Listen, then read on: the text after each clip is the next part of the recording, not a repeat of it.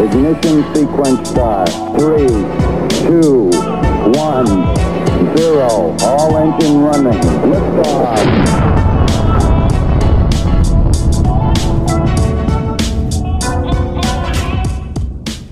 Olá, meu Brasil brasileiro. Aqui quem fala é Agnes Franco. Eu sou jornalista, host aqui do lado oculto da Lua.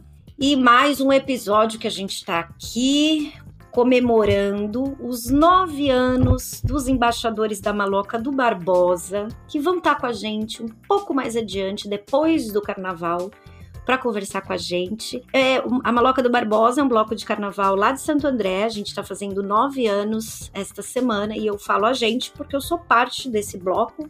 Sou uma maloqueira, uma embaixadora muito orgulhosa e quero aqui mandar um beijo para toda a galera que, que faz parte do bloco, que constrói, em especial para os meus queridos amigos Simone Assis e Marcelo Burá. E mais uma vez não teremos carnaval, né, minha gente? Por que, que não teremos carnaval? Não teremos porque uma parte da população não quer tomar vacina. Que é isso agora? A pessoa acha que vai receber um chip eletromagnético ou que a criança vai morrer se tomar vacina. Eu, a minha paciência com esse tipo de ser humano, ela é tipo nenhuma, zero, praticamente. Eu realmente tenho muita dificuldade. Não dá, né? Mas muito bem, hoje nós teremos uma convidada muito especial, Isabela Borges, que vai contar para vocês como ela chegou no planeta Terra. Sim, meu povo, é isso mesmo. Isabela, ela tem uma lembrança da primeira vez que ela veio pro planeta Terra. Uai, o que é que tem? Eu acredito nela. Eu acho que ela tá falando a verdade. Eu ouço essa história tem, sei lá, uns 15 anos. Ela é maravilhosa, gente. E aí ela vai falar de das bruxarias dela, da, de astrologia, das terapias e tudo mais. É uma pessoa que me ensina muito e conviver com ela é muito legal, inclusive porque a gente pensa diferente de muitas coisas. A gente vem de realidades muito diferentes, né? A Isa é de família de classe média e eu sou da periferia. Só isso já dá muitos contrastes. Então, a nossa forma de enxergar as coisas é muito diferente, é, não só por isso, é claro, mas por toda a nossa experiência. E é muito legal poder conviver com ela, porque muitas vezes ela me dá pontos de vistas que eu jamais conseguiria pensar e que me colocam em reflexão, que também me ajudam a entender o outro. É muito bom, porque é um saco ficar conversando só com gente que pensa igual a gente, né? Eu particularmente acho desagradável. E ela me ensina muito no que diz respeito às terapias, à espiritualidade, enfim, é um prazer enorme poder conviver com uma pessoa dessas. Então, quem não conhece vai conhecer a Isabela agora. Mas antes da Isabela, é, eu quero ler um texto que eu publiquei essa semana para vocês, depois desse horror que aconteceu, é, revelando um monte de falas nazistas, fascistas, horrendas eu quero ler esse texto que eu escrevi para vocês. Monarque caiu em pé.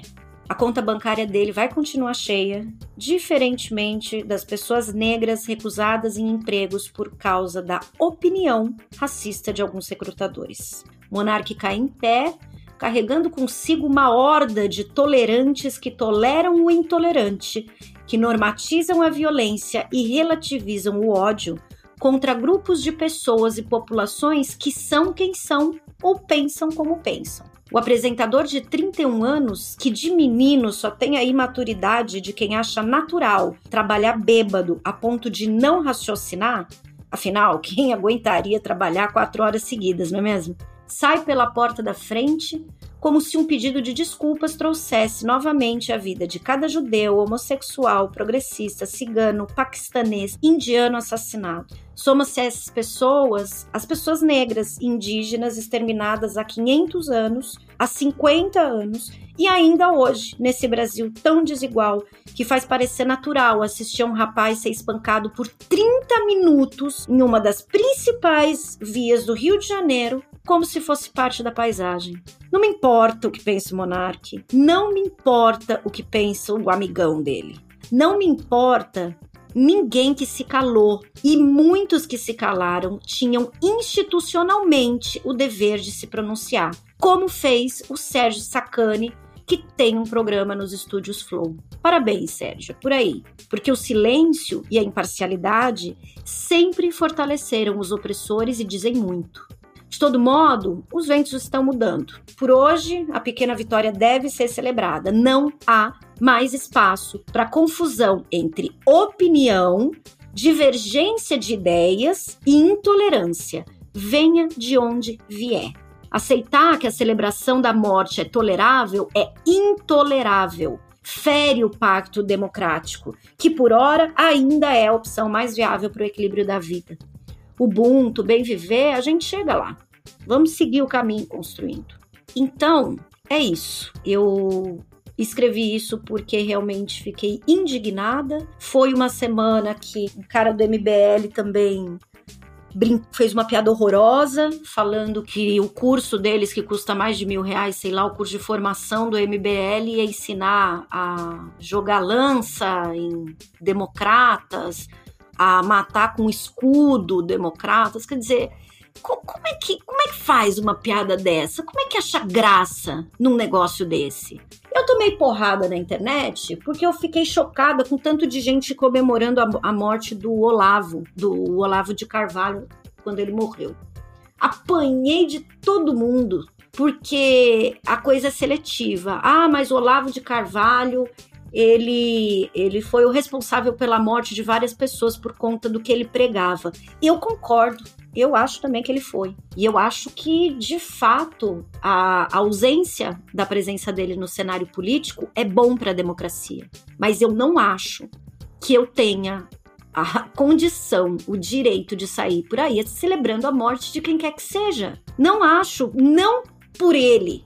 Não acho, porque deve haver gente em volta dele que sentiria. Não, não acho que eu possa, porque isso me faria igual. Não acho que eu possa, porque não é da minha natureza, cara. Só por isso. Talvez não tenha lógica para explicar, mas eu não consigo aceitar uma sociedade que banaliza a morte, seja ela qual for. Ah, mas o Hitler, se fosse. Não, mas não é. Eu não, eu não tô lá. Entendeu? Não é. E se fosse, olha que merda a ponto que, que, que chega a sociedade, a ponto de você ser obrigado a comemorar a morte de alguém. Eu, gente, ó, eu não consigo. Porra, não consigo. Vou fazer o quê? Da minha natureza, não dou conta, sabe? Hum, não consigo, não consigo, até porque eu parto do princípio que, por mais é, certezas que eu tenha, talvez eu esteja errada. Eu nunca acho que eu tô completamente certa. Eu tenho as minhas opiniões. Tá muito claro para quem acompanha esse podcast que eu tenho opiniões progressistas, que eu sou uma pessoa que defende ideias de esquerda, que eu sou uma pessoa de mente aberta, que eu sou uma pessoa que defende a democracia. Tá muito claro que lugar eu tô na sociedade. Eu tenho é, muita segurança daquilo que eu penso. Só que o fato de eu estar segura daquilo que eu penso não significa que eu acho que eu sou a dona da verdade.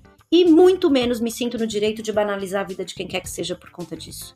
Seja do menino Moise, que foi vitimado por conta dessa cultura horrenda que está sendo empregada no Brasil, cujo maior expoente ocupa o cargo de presidente da República, ou seja, pelo Olavo de Carvalho ou quem quer que seja. Eu não vou celebrar a morte. Eu me recuso a celebrar a morte. Não farei isso.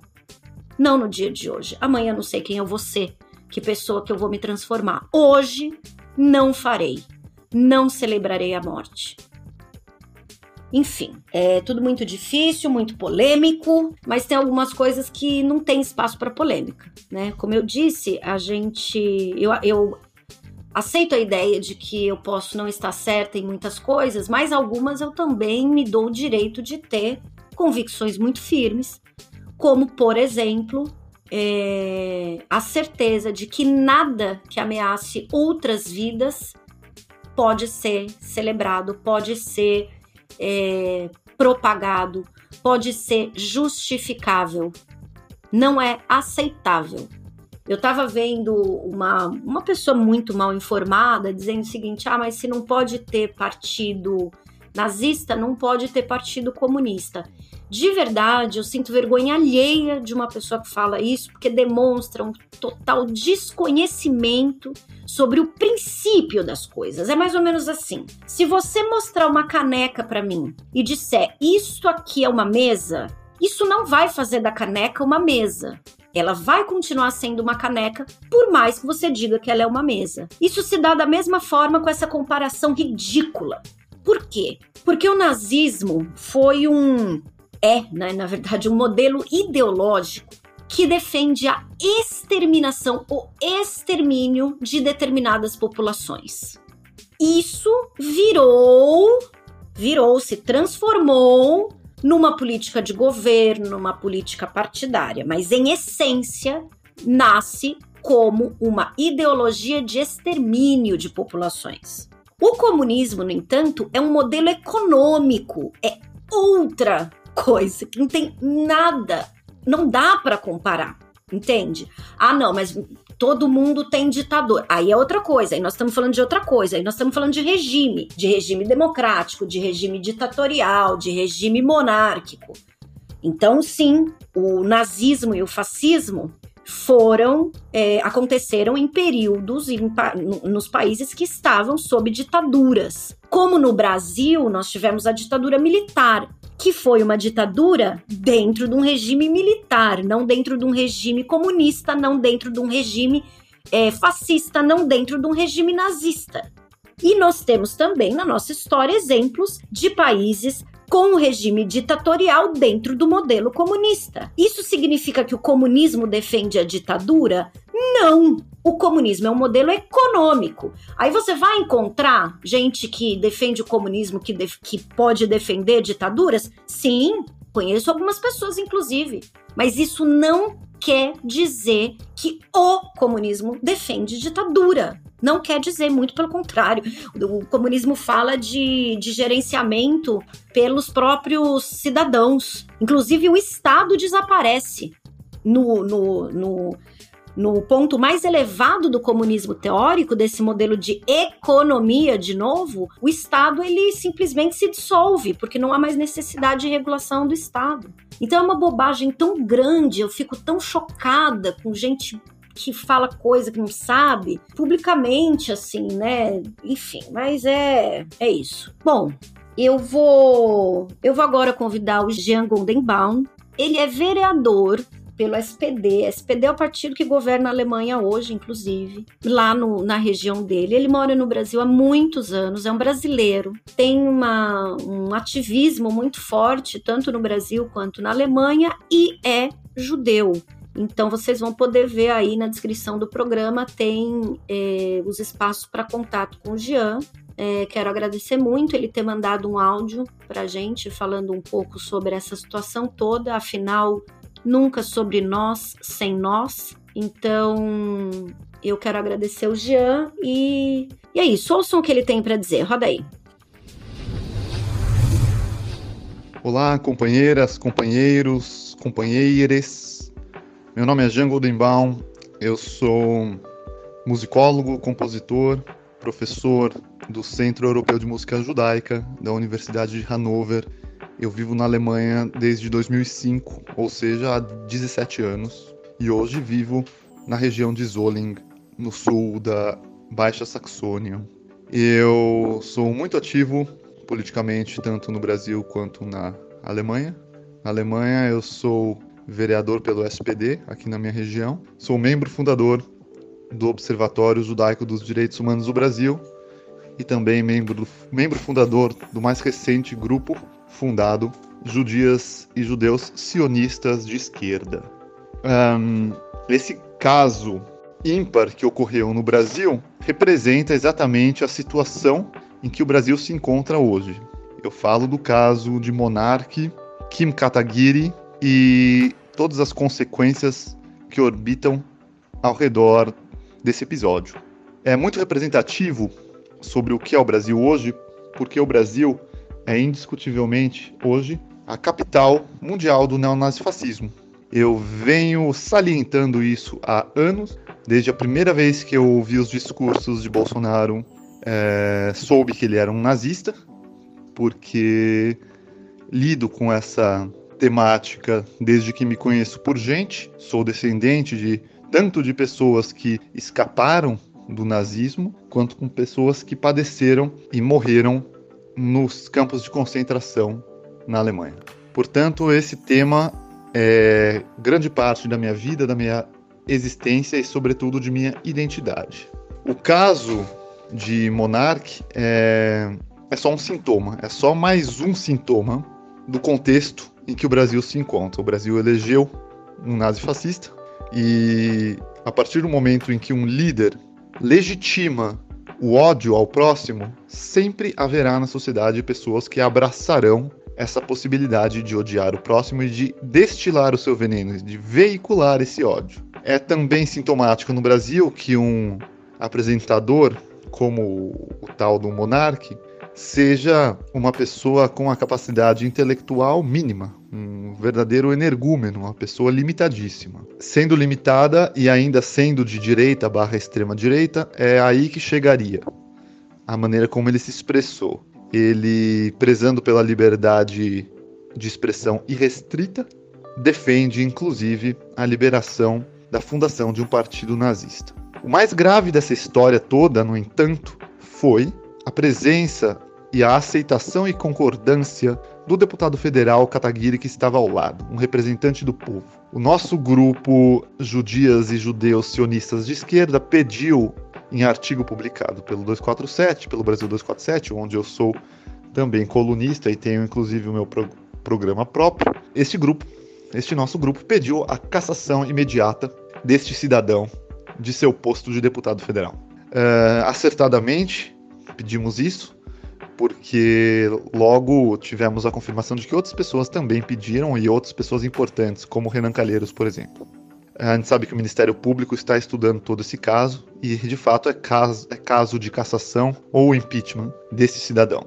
O monarca deve responder criminalmente também e, além das duas pessoas físicas, a pessoa jurídica Flow, que é o nome do podcast, também deve responder criminalmente. Essa é a nossa posição. Sobre pessoas que apoiaram a posição, o posicionamento ideológico de Monarque Kataguiri e tal, uh, inclusive pessoas da esquerda, como membros do PCO, incluindo seu presidente, e jornalistas renomados, incluindo Glenn Greenwald, é, são pessoas que, ao meu modo de ver, ao meu entendimento, são é, oferecem nada mais do que um imenso desserviço à nossa luta contra o fascismo. Os argumentos dessas pessoas são patéticos e não há nada que justifique um argumento que vise liberar uma ideologia que se baseia na destruição da vida do próximo. Não há nenhum argumento, nenhum respaldo argumentativo que se sustente diante deste cenário. Para concluir, aqui na Alemanha Obviamente, a liberdade de expressão não é irrestrita e não deve ser mesmo, sobretudo quando falamos de nazismo. É proibido o partido nazista aqui. Logicamente, isso não elimina os nazistas da Alemanha, porém, elimina a possibilidade deles angariarem mais e mais pessoas abertamente à luz do dia. Isso que estes cidadãos não compreenderam. Por exemplo, o senhor Rui Costa Pimenta. Inclusive, há outros casos que deixam muito claro onde é o limite da liberdade aqui na Alemanha, e o Brasil precisa aprender com isso. Por exemplo, os negacionistas da vacina decidiram usar estrelas amarelas, aquelas estrelas que os judeus eram obrigados a utilizar quando, na época do nazismo hitlerista, deveriam ser reconhecidos pelos nazistas para que fossem presos, torturados e assassinados finalmente. Então, alguns desses anti-vacinas usam a estrela de Davi amarela, conhecida em alemão como Judenstern, a estrela dos judeus ou a estrela judaica, para simular a opressão dos nazistas sobre eles, ou seja, um desrespeito completo e uma perfeita banalização não somente do Holocausto, mas de toda a opressão que as vítimas sofreram no nazismo. Isso também é proibido na maioria dos estados da Alemanha e aos poucos vai sendo proibido em todos eles. Então, cabe por último somente dizer que a embaixada da Alemanha tomou conhecimento do episódio bizarro, estapafúrdio do Brasil, que só poderia acontecer em um país liderado por um Führer neonazista e a embaixada postou oficialmente em suas redes um comunicado que clarifica a situação de que apologia ao nazismo é crime, é proibido e não tem nada a ver com liberdade de expressão. A história poderia ser mais conversada, eu teria mais coisas para dizer sobre o assunto, mas acho que por hora ficamos por aqui. Eu desejo a todos bastante reflexão sobre esse assunto e ninguém solta a mão de ninguém. Valeu, Jean. Beijo para você, querido. É, assistam o Jean, vai lá no 247 ver o programa dele, ver o blog lá e tal. É, pessoal, agora vou convidar Isabela Borges para estar tá com a gente. Espero que vocês se divirtam com ela e com essa parte do programa, né, que vai começar agora. Muito bem, senhoras e senhores, povo do lado oculto da lua, estamos hoje aqui com a minha amiga Isabela Borges, que é terapeuta transpessoal e que, gente, ela é uma das pessoas mais engraçadas que eu conheço, assim, na vida, no, no convívio diário. Que, as, é, esse povo de Minas, eles têm a naturalidade de soltar umas pérolas nos momentos menos esperados. E eu trouxe ela aqui é, para conversar um pouco com a gente, porque ela é uma das pessoas que eu conheço que mais conhece de vários assuntos, como astrologia, como terapias é, transpessoais, holísticas, vibracionais, etc. e tal. Então eu trouxe aqui ela para a gente conversar um pouco sobre tudo isso, sobre esse universo, sobre o Brasil, sobre a vida, sobre essa complexidade que é a humanidade. Então você que está nos ouvindo, que tem horror à astrologia, que tem horror a pensar em tudo isso, você vai se irritar um pouco, já quero adiantar, porque a gente vai falar. Entretanto, quero antes que você pare de ouvir esse episódio, te convidar para conhecer uma outra abordagem, um outro ponto de vista né? Porque a gente está aqui na real para aprender junto, para pensar junto. Ninguém, nem eu e nem Isabela, a gente não tem atestado de Deus. Você tem Isa, atestado de Deus sobre o certo não, e errado? Não, não tenho não. Bem que eu já tentei tirar, mas aí eu vi que precisava de quatro vidas e aí a gente não lembra na sequência de uma da outra e muito problema. Aí, não dá, né? Não, não dá burocracia. Não, não Ai, ajuda. muito grande, nossa senhora. Está aqui Isabela Borges comigo. Eu tenho, eu já vou começar assim, vou te apresentar com um clássico que Cara, quase todas as vezes que eu falo de você para alguém que não te conhece, eu conto esse episódio que você já sabe qual que é. Isabela, um belo dia estava na minha casa, não sei o que, que a gente estava falando de, né, de espiritualidade e tal. E ela falou: Amiga, eu lembro quando eu cheguei aqui e vi uma árvore pela primeira vez. Cara, quem é que fala um negócio desse para você? Assim, sério. Eu lembro quando eu cheguei aqui e vi uma árvore. Pois é, esta é Isabela Borges que eu lhes apresento com muito amor e carinho minha comadre, porque sou madrinha do cachorro dela, quero dizer isso, Lupinho. então, minha amiga, seja muito bem-vinda ao lado oculto da lua. Muito obrigada, Gui. Muito obrigada. Fico super feliz com o convite. E vamos lá, vamos, vamos nos divertir hoje aqui. Então, eu queria começar a conversar com você justamente sobre essa piadinha que eu fiz de ser dono da verdade, de ter o atestado de Deus e tudo mais. Porque a gente está vivendo um momento da Terra de muita, de muito maniqueísmo, né? Então, ou você é isso ou você é aquilo e ao mesmo tempo de muitas certezas, assim, muita gente com muita certeza das coisas, muita gente é, que acredita. Eu não sei se isso é um fenômeno novo, mas é algo que a gente tem sentido com muita força, mas que acredita que a sua própria fé é a única que vale. E você é uma pessoa que transita entre diversos universos, que já estudou diferentes escolas teológicas, né? Vamos colocar dessa forma. E eu queria e, e, lida com isso diretamente, né? A sua profissão. Uhum. Você é formada em, você é formada em publicidade e propaganda, né, Isa? A tua formação Sou. acadêmica, assim.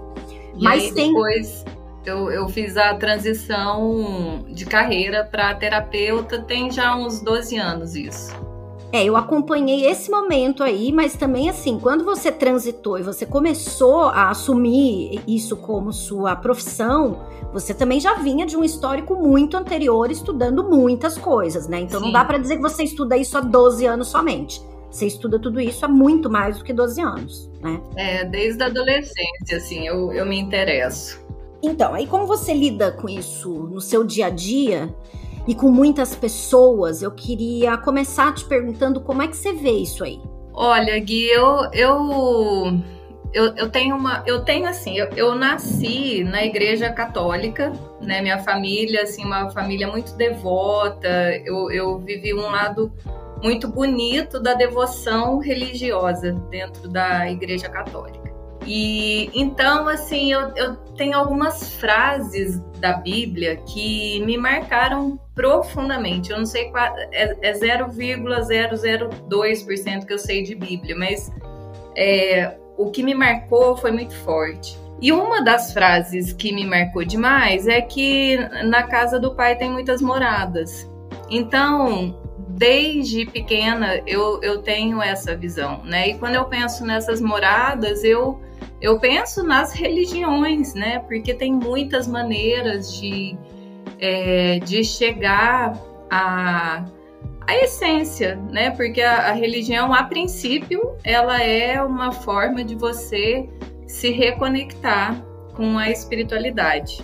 Não é sempre que isso acontece, mas é a intenção, vamos chamar assim, né? Então, é, já aconteceu, assim, por exemplo, de eu estar em casa domingo de manhã, bater testemunha de Jeová para ler a Bíblia comigo, né? E, eu falar, não, moça, eu, eu, não, eu não sou dessa praia e tal, né? E aí a resposta, né, foi não, porque se você não estiver aqui, você não tá com Deus. Eu falei, coitado dos indianos, meu Deus, que não sabe nada disso. o deus da Polinésia, né? O pessoal Exatamente. Aí elas ficaram me olhando com uma cara de interrogação, porque assim, como assim? Só a metade do mundo, né? Sabe das coisas, né? Então, porque a gente fica aqui nessa brigatina aqui de evangélico, né? Essa disputa aqui dentro do cristianismo, né? Acontece demais e aí anula é, religiões é, africanas e outras, né? Enfim, fica essa briga aqui no Brasil, como se o Brasil fosse o mundo inteiro. Eu, eu acho isso muito engraçado, na verdade, sabe? Tem. Nossa, tem muito mais. Ô, Isa, mas você sabe que esse, infelizmente, não é um fenômeno nosso. Você tem, não. por exemplo, na Índia, é, a Índia é um país de, de maioria hindu, Aliás, vale aqui dizer, muita gente se refere ao indiano como hindu, e hindu é o devoto do hinduísmo, o indiano é indiano. Né? E tem muitos indianos que são muçulmanos, que são cristãos, que são. Mas, em especial, ali está um problema muito sério, até por conta do governo Modi. A gente tem um Bolsonaro na Índia, né? Que prega um país exclusivamente hinduísta, né? Então, sempre houve uma tensão muito grande lá entre, entre muçulmanos e hindus. Mas nos últimos anos isso tem sido acirrado porque é, é isso é incentivado pelo governo federal, pelo primeiro-ministro da Índia. E então eu não sei, sabe? Me parece que esse é um fenômeno global, assim, sabe? Não é, não é exclusividade do Brasil, não, embora a gente historicamente tenha sido um país é, pseudo-tolerante, e eu falo pseudo porque, na verdade, se você for pensar nas, nas religiões de matriz africana, elas nunca foram toleradas de verdade, né? Sempre foram tratadas com o racismo religioso que, que é super presente, né? A gente sabe disso muito claramente, enfim. Agora a coisa é mais séria, né? Aí eu fico pensando como é que, por exemplo, você é uma, uma super astróloga, mas eu não, me lembro de ter cruzado com você no metrô pregando astrologia. eu, eu não me lembro de você ter trabalhado para convencer as pessoas de que a, de que o teu tarô é, super funciona ou de que, enfim, não me, não me lembro de ver isso. E aí, Entretanto, como você falou, dentro do cristianismo a gente a gente tem visto uma expressão um pouco mais mais é, exacerbada, né? Disso tudo. Mas, ao mesmo tempo, fico me perguntando como é que você lida, porque porque é isso, né? Você é uma pessoa sensata e que respeita o livre-arbítrio do outro, não tá aqui para convencer ninguém de nada, né? Mas como é que você lida também com essa com o, o ceticismo extremo, né? Queria que você falasse um pouco, até para a gente colocar os pezinhos no chão aqui para falar desse assunto, o cristianismo, a gente sabe de onde vem, como é que surgiu, é uma coisa praticamente né, conhecida, embora haja aspectos do cristianismo, como por exemplo o Conselho de Nicéia, né, que, que é historicamente muito importante, mas nós não vamos entrar nisso aqui agora, porque vamos fazer um episódio só para falar disso mais adiante. Mas é, como é que nascem alguns desses processos holísticos no sentido de ser integrado, né, de ser e da própria astrologia, que não é um conhecimento que começou na semana passada. Queria que você contasse um pouco para a gente de onde vem isso. Olha, eu entendo que assim que o, que o conhecimento ele vem de uma forma muito natural, né? De quando o homem, né, o ser humano sabia que ele fazia parte da natureza. É que em algum momento, né, ele aloprou e achou que ele fosse maior do que a natureza, né? né que está lá, inclusive, é, tá na Bíblia, né? Que, que Deus criou o mundo para servir ao homem, né? Algo do tipo. Coisa que eu acho complicadíssima, né? De estar tá lá e, e isso formar tantas tantas visões né, sobre o, o ser humano no planeta, que cria tantos desrespeitos com o próprio planeta essa postura. Então, eu, eu, entendo que tudo começou antes disso, né? Quando, quando o homem sabia que fazia parte da, da natureza e, e, e percebia os, os sinais, percebia os movimentos e como que ele como que ele surfava nesses movimentos da vida aqui na Terra, né? Então eu, eu entendo que, que começou assim, de uma forma muito natural. Eu, quando eu estava fazendo a, a pós-graduação em psicologia transpessoal, eu fui estudar astrologia um pouco mais a fundo. Aí sabe aquelas coisas quando assim, né? Você pede a ajuda divina e ela vem, porque as coisas vão caindo no teu colo e, e se casando de um jeito que você entende coisas, né? Que talvez ainda não tivesse sido pensada. Ou se pode, claro que pode ter sido pensado, mas eu não tinha ainda tido acesso a esse pensamento. Eu fui entender que, por exemplo, a esfinge, ela existe uma, uma teoria que não é apoiada pelos egiptólogos, que ela tem de 8 a 12 mil anos. Ah, e aquela teoria por, por causa da marca d'água, do, do, desgaste d'água? É, por causa do, da, da água.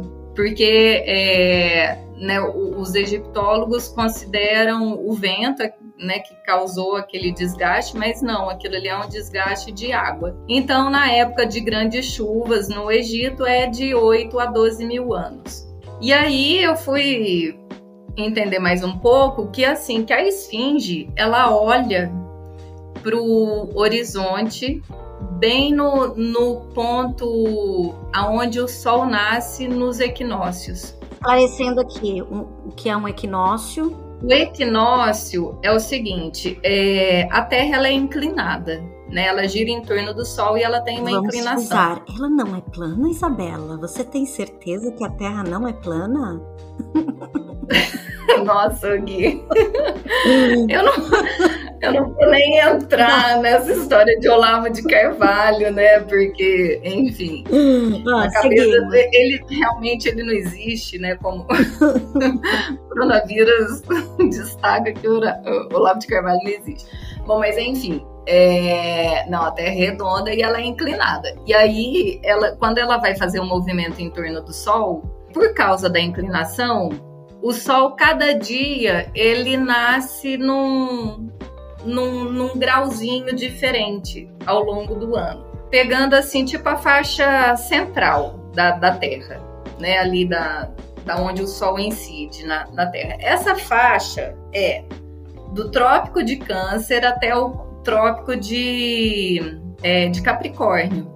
Que é aquele que passa aqui no Brasil, pertinho de Campinas ali. Pertinho de Campinas é o trópico de Capricórnio. Quando o Sol nasce, e aí essas duas linhas, né, tem a linha Trópico de Capricórnio no hemisfério sul, linha do Equador, linha do Trópico de Câncer. O Sol, ele nasce cada dia num lugarzinho, assim, subindo e descendo esse espaço entre os trópicos. E é como se ele fizesse um movimento de um oito nessa faixa. Quando ele nasce bem em cima da linha do Trópico de Capricórnio, é o dia da entrada do inverno aqui no hemisfério sul e a entrada do verão no hemisfério norte. Quando ele passa pela que ele nasce em cima da linha do Equador, é quando entra os equinócios de primavera e outono. O Sol ele está cruzando os hemisférios né, no horário de nascimento. Ah. E quando ele nasce lá na, no Trópico de Capricórnio, de, de Câncer, lá em cima, é o nosso inverno e o, o verão do hemisfério norte. E é justamente nessa faixa que tem os 12 signos do zodíaco. Quando a gente fala é, dos 12 signos, a gente está falando das constelações nessa faixa, que é o caminho do Sol, que é chamado. Tá.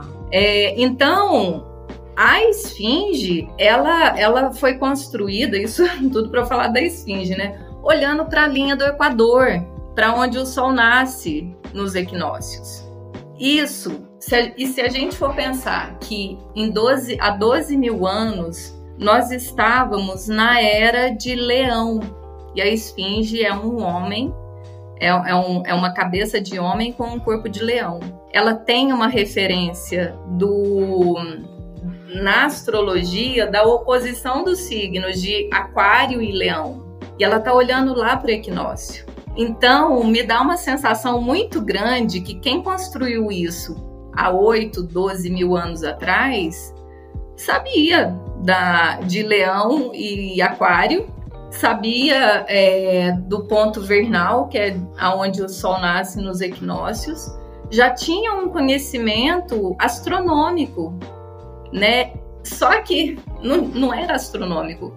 Era ciência, né? Era a ciência do. É, era, era e, e, era também astro, era mais astrológico do que astronômico. Astronomia é um, um nome que inventaram por volta de 1500, 1600. Astronomia, né? Antes era astrologia. Mas aí eu acho que vale um recorte, Isa, porque na verdade a ciência ela se separa da da metafísica, da religião, a partir desse período ali, né? De Sim. Descartes tem um papel muito grande nisso, e depois, enfim, tem todo um movimento de alguns pensadores europeus que começam a uhum. separar uhum. o que é a ciência do que é a religião e essa esse distanciamento que você fala, né, que em algum momento o ser humano achou que todo o resto estava ali para servir ele, acontece justamente aí nessa nessa quebra, nessa ruptura aí, né?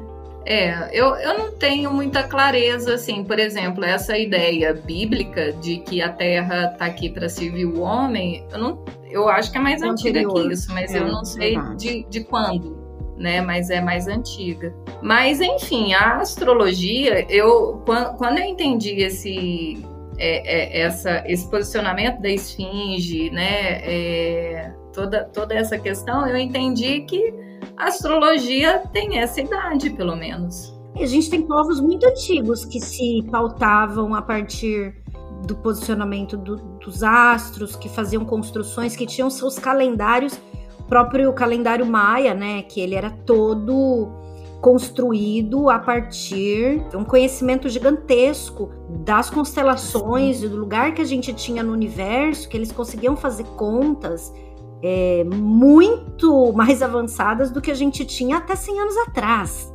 Exatamente, de uma precisão absurda, inclusive, assim, né? Por exemplo, distância de planetas. Os maias calcularam isso com uma tecnologia que a gente não faz ideia qual é, né? Com uma diferença irrisória do que hoje a NASA constatou, né? Como, como a nossa verdade de hoje, né? Mas Mas enfim, então eu entendo que tudo começou muito, muito holístico. Holístico é, é você olhar para o todo, né? Você entender que você é corpo, que você é emoção, que você é mente, que você é espírito. Isso é holístico, né? Então, tudo começou de uma maneira muito holística, né? A, o conhecimento antes era tudo alquimia. A primeira faculdade de medicina do mundo, ela está na Itália, ela foi construída por volta de 1200 e na sala de cirurgia tem o zodíaco talhado no teto. Eu acho isso a coisa mais linda, né? Porque era um, uma homenagem, né? Um, um pedido de bênção dos céus para operar alguém, né? Começou assim, começou de uma forma alquímica, né? E aí, quando, quando foi chegando ali 1.200, 300, 500, 600 foi quando começaram a desmembrar os conhecimentos, mas antes era uma coisa só. Né? Aí, aí virou astrologia, astronomia, né? a medicina foi se repartindo. O que eu acho que tem muita coisa muito válida, né? Porque hoje tem conhecimentos muito específicos que são fantásticos, né? E, e foi graças a esse desmembramento. Mas não dá para cuspir no prato que comeu, sabe? Não dá para ridicularizar o, o que foi antes, né? Nesse tempo da alquimia, por exemplo, os alquimistas, eles que fizeram as tintas da, da igreja, aquela igreja famosa de Paris, eu esqueci agora o nome dela, mas, mas vai vir aqui na, na hora que, que vier eu falo. Quem, quem fez as tintas para os vitrais dessa igreja foram os alquimistas, lá em mil, 1100, 1200. Até hoje não existe uma tecnologia que alcance a qualidade das tintas daqueles alquimistas. Hoje, se quebrar um pedacinho do vitral e tiver que pintar novamente, essa nova tinta melhor que existe no mundo, ela vai desbotar. Enquanto a que foi pintada lá em 1100, 1200 continua exatamente da mesma Mas cor. Mas é só nessa igreja que tem que tem essa composição? Igreja de Chartres. Olha, essa é muito especial. Essa igreja, ela, a construção dela, assim, é, ela é absolutamente é, codificada. Tudo ali é código, tudo ali é código, geometria sagrada. Foi feita com muito esmero nesse sentido. Então eu não sei te falar de outras igrejas, mas por exemplo tem uma, um, um vitral que é super famoso nessa igreja de Nossa Senhora que tem um azul inigualável. É um azul inigualável. Então, assim, é um conhecimento de quase mil anos atrás. E que, a gente, se a gente né? for pensar, é, por exemplo, hoje o Brasil tem uma legislação que valoriza a fitoterapia. A fitoterapia nada mais é que um nome bonito, científico e aceitável para alquimia da cura, né? Os povos indígenas, Sim. os povos tradicionais do planeta todo manipulam é, os elementos da natureza para fazer remédio desde sempre. E aí, em algum momento, veio a indústria e falou: bom, agora o remédio natural não serve mais. Não vem querer fazer, como eu disse no outro episódio lá, não vem querer pegar meteoro e fazer pozinho para fazer em plástico, que não vai dar certo. Mas ora, de onde vêm os remédios então, se não da natureza, não é mesmo? Produção brasileira. Sim. Sim. Então, é, porque também assim, eu acho que a gente passa muito tempo até o próprio mercado da cura, é, da cura transcendental, da cura holística, da cura que não é a medicina tradicional, né, do, do Ocidente, também vem com uma influência muito grande na Europa até nisso, né? Porque é inevitável, nós somos um país ainda muito colônia e que recebe muito toda a informação do hemisfério norte. Mas a gente tem aqui dentro de casa mesmo um conhecimento riquíssimo guardado com os povos indígenas, conhecimento riquíssimo guardado com os povos descendentes dos africanos que foram sequestrados e trazidos para o Brasil e que muitas vezes também não são valorizados. Eu certa vez ouvi de uma pessoa que não tinha noção que eu era de candomblé. A pessoa disse para mim, com todas as letras e pingos nos is, era um Eu estava fazendo um curso de, de para médiums num centro kardecista, e aí ele falou que é, o exemplo dele foi esse. Por exemplo, a pessoa de candomblé, ela está lá embaixo na escada evolutiva. Bom, foi a última vez que eu pisei ali, é óbvio, né? Eu fiquei extremamente ofendida com aquilo. E, e, e, hoje, na época, não tinha essa noção, né? Eu só peguei como uma ofensa pessoal, mas eu não tinha a compreensão de que, na verdade, aquilo era o racismo religioso fazendo seu papel, né? E vejo muitos é, terapeutas desconsiderando completamente o conhecimento brasileiro, latino-americano, né? O conhecimento que, que a gente tem que, e que é tão rico quanto tantos outros conhecimentos que a gente, que a gente possa trazer da Europa, né? E, e uhum. aí, Isa, você, você trabalha, você faz um trabalho, como eu falei no início, que você usa muitas ferramentas. E você trabalha com várias pessoas, de vários, é, de várias realidades e tudo mais. Mas não posso deixar aqui de fazer essa pergunta, porque é uma coisa que eu também lido diariamente, já que eu também jogo tarô, já que eu também faço os meus atendimentos, embora ultimamente tenha feito menos por conta do mestrado. Onde é que mora o limite do dinheiro e do serviço? Que eu acho que essa é uma questão não só para terapeutas, mas para todo profissional que trabalha com algum tipo de saúde, né? No teu caso, você o, o, o limiar entre a saúde física, a saúde mental, emocional e espiritual é muito perto, o que torna um desafio ainda maior. Como que você lida com isso? Porque né, tem gente que pode pagar, tem gente que não pode pagar, assim como um médico, tem gente que pode pagar, tem gente que não pode. Como é que você lida com isso na tua vida diária? Olha, Gui, eu, eu entendo o seguinte. É, eu, o que eu cobro é o meu conhecimento, né? Assim, se eu, se eu fosse, sei lá, professora, eu para eu exercer minha profissão, a minha hora vale X, né? Se eu sou torneiro mecânico, sei lá, qualquer cargo que você tem, você tem o preço da, da tua hora de trabalho, né? Quando eu tô em qualquer processo terapêutico com a pessoa, né, eu, eu tô ali assim 100% para ela. 100%. Então, eu tenho o valor da minha hora de, de trabalho. E nesse momento, eu, eu vou entregar tudo, sem nenhuma reserva do que eu sei, para colaborar com aquela pessoa.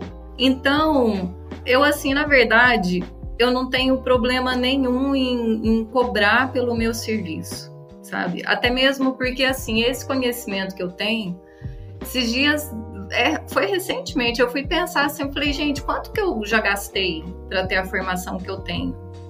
É, e é, é caríssimo, caríssimo. Gui, eu, eu cheguei à conclusão que, assim, deve ser algo em torno de 300 a 400 mil reais, sabe? Pelo menos. Não, não é de verdade, assim, não é exagero eu falar numa quantidade dessa. Já pensei em ter um BMW na vida que custa esse preço? Não, nunca pensei, sabe? E gastei feliz esse dinheiro, aprendi muito. Então, assim, eu, eu considero que eu tenho um privilégio muito grande de poder conhecer o que eu conheço, e também entendo que a pessoa que está na minha frente numa terapia também tem um privilégio muito grande de estar tá na minha frente compartilhando o que eu aprendi, porque eu fiz toda essa busca que agora está sendo oferecida para ela, entende? Então, assim, é, e eu entendo também uma coisa que assim, né, já ouvi é, várias vezes. Eu vou pegar um exemplo real. Uma, uma moça uma vez me procurou querendo fazer constelação e aí ela assim, ai, porque eu não tenho dinheiro. Se você for nessa conversa que a pessoa não tem dinheiro, você acredita, né? Porque é um drama, né? É uma coisa que ela. Aí ela queria que eu dividisse o valor em seis vezes. Gente, eu não conheço ela, sabe? Eu, eu vou querer uma, uma preocupação na minha cabeça de ficar seis meses cobrando. Não, para mim não rola isso. Aí, né, Aí ela foi se explicando, não, porque eu tô reformando a minha casa. Então, ela tem uma prioridade, que é reformar a casa dela. Né? Com certeza ela gastou sei lá quantas vezes mais na reforma da casa dela do que na sessão de, de constelação familiar.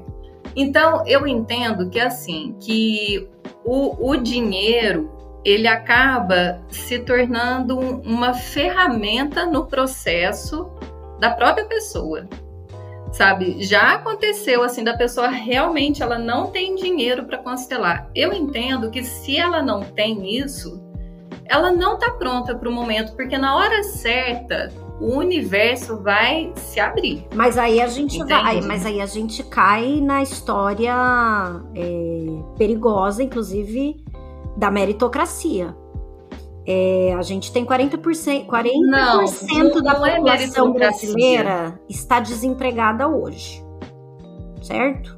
Então, se for por esse caminho, a gente, você acredita que uma pessoa, eu usei aqui o exemplo que a gente não, não valoriza o conhecimento dos povos, é, dos descendentes dos africanos, né? Então você acha que uma pessoa, por exemplo, que vem desse histórico, que está numa terceira, quarta geração de alguém que foi escravizado e, portanto, tem uma condição muito diferente, por exemplo, da sua. Você falou, pô, reconheço super o privilégio que eu tenho de ter tido acesso e tudo isso. E essa pessoa realmente não tem dinheiro porque não foram criadas condições sociais para que ela tivesse. Você acha que é porque ela não tem merecimento ou porque não chegou a hora dela? Não, não. Eu, eu acho que ela, ela, eu entendo também, aí voltando para astrologia, né? Eu acho que assim, a gente, a gente escolhe aonde a gente vai nascer, de que pai e mãe a gente vai nascer, qual que é o contexto social, cultural, ambiental, tudo isso faz parte da escolha da pessoa antes dela nascer para que ela aprenda com a, aquele lugar que ela nasceu, tem todas as condições para que ela aprenda o que ela se propôs a aprender nessa vida. Então eu entendo que assim, muito além do bom e do ruim, do bem e do mal, né? Existe é, essa sabedoria que, que coloca a pessoa na onde que é o melhor lugar para ela, para ela aprender. Se essa pessoa totalmente sem condição, que se ela tiver pronta, ela ganha uma constelação. Sabe? Eu entendo isso. Eu entendo. Porque é, já, já, eu já fiz isso. Sabe? Sabe aquela coisa assim de. Do nada. Eu, eu fiz uma constelação uma vez que assim. Sabe? E foi uma coisa que a, a pessoa ela nem me pediu exatamente a constelação. A, a constelação ela aconteceu sabe? Porque tava na hora. E aconteceu, claro que, que eu, eu dei isso para ela, assim, foi, sabe, veio um chamado assim, maior mesmo, assim, de eu simplesmente deixei acontecer. E pronto, seguimos nossas vidas. É, eu, né? Então, eu, eu, entendo isso também. Não, eu confesso e eu também entendo. Eu tenho muita dificuldade, assim. É, eu, eu concordo com você que existe um plano maior e que sim, a gente, isso é o que eu penso, né? Antes da gente encarnar, a gente tem um acordo sobre todos esses fatores, onde vamos nascer, como que vai ser, etc, etc, etc. Mas eu preciso pontuar aqui que eu fico muito preocupada quando a gente faz esse tipo de colocação, porque é muito fácil, principalmente para a classe média, olhar para isso e usar isso como uma desculpa para aceitar a miséria do outro e principalmente para se isentar da miséria do outro, para falar não, não, não é um problema meu, porque eu escolhi outra coisa para encarnar, eu estou num outro momento evolutivo e então eu não tenho nada a ver com o problema do outro e não quero saber disso e não é um problema meu. Então me preocupa muito porque eu conheço você, né? Sei um pouco como você pensa a gente, a maior parte das coisas, em todos os sentidos, a gente olha muito na mesma direção e a gente também, em outras coisas, não necessariamente concorda com tudo e tá tudo certo. E é ótimo isso, porque a gente troca. Mas é, então assim, quando você diz isso, eu, eu sei de onde vem, porque eu te conheço. Mas eu ouço essa fala muitas e muitas vezes é a fala comum do que eu carinhosamente chamo de classe média branca namastê, coque, salto alto, vegano, Vila Madalena, é, porque é um lugar de muito conforto. Então existe essa essa parte, né? Essa, ah, eu não tenho nada a ver, não estou dizendo que você disse isso. Estou aqui colocando um, um pensamento crítico sobre um, uma, uma coisa que é dito muito pelos, pelos estudiosos sociais sobre justamente essa parcela. E não à toa, não à toa, eu nunca vi pesquisa, mas eu arrisco dizer que se fosse feita uma pesquisa por amostragem, então você pegar lá X% né, de, de qual que é a maior incidência de negacionista, de gente que tá aí no não, vamos curar, a Covid é uma questão vibratória só, não, não precisa tomar remédio, não precisa tomar vacina. E, pelo menos os terapeutas que eu conheço, meu Deus, mas é muito pensando assim. É muito que não tomou vacina. É muito acreditando que tem chip no negócio e essa coisa toda. Então, queria ouvir o que, que você pensa dessa, dessa colocação. Concorda, discorda, mais ou menos, um pouco para lá, um pouco para cá, enfim.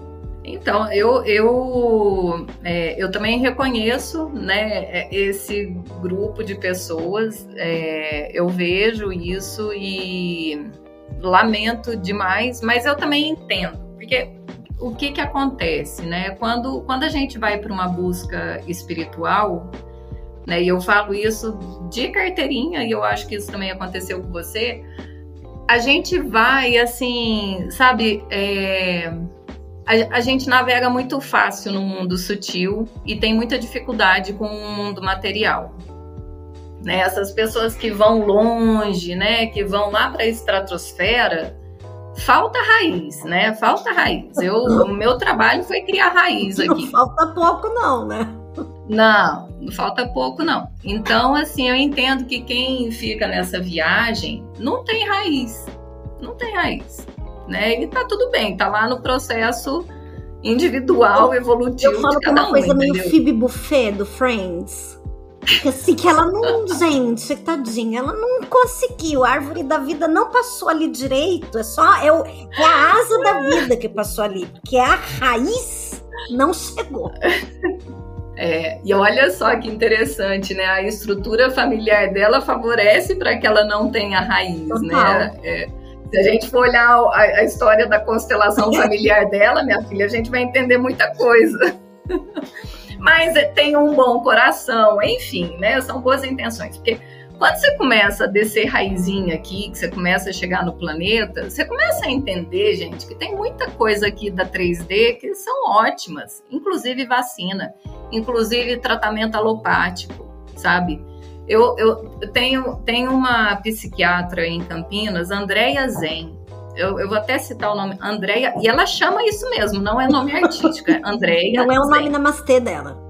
Não é o nome namastê, é, é isso mesmo que ela chama. Ela é uma psiquiatra que é, ela chega o cliente ali, gente, ela não tem dó de dar remédio. Se precisar, ela enfia remédio assim com gosto. Só que ela também trabalha com antroposofia.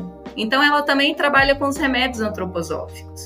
E aí ela avalia o caso se é de dar remédio alopático ou remédio antroposófico. Eu acho isso a coisa mais linda. Eu falo para ela que ela é meu sonho de consumo, porque assim, é, é isso, sabe? É pegar o melhor de cada coisa e integrar, sabe? É, o trabalho dela é esse. Então, é, no, o, o que ela pode evitar de alopatia, porque a alopatia tem muito efeito colateral. É, não é fácil. Alopatia não é uma, não é fácil fazer um tratamento psiquiátrico. O que ela consegue colocar de antroposofia, que são remédios naturais, que, que conversam com as suas células, porque as suas células também são naturais e aí combina muito bem, ela faz. Então eu acho que é isso, sabe? Assim, é, essas pessoas que, que sei lá, que ficam viajando na maionese, achando que é tudo. que vivem numa ilha né, também. Eu... Mora numa ilha. Oi? Que vive numa ilha, né?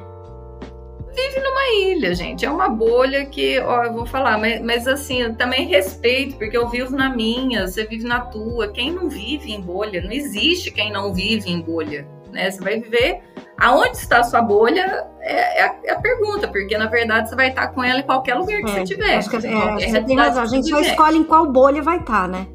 Exatamente, hum. né?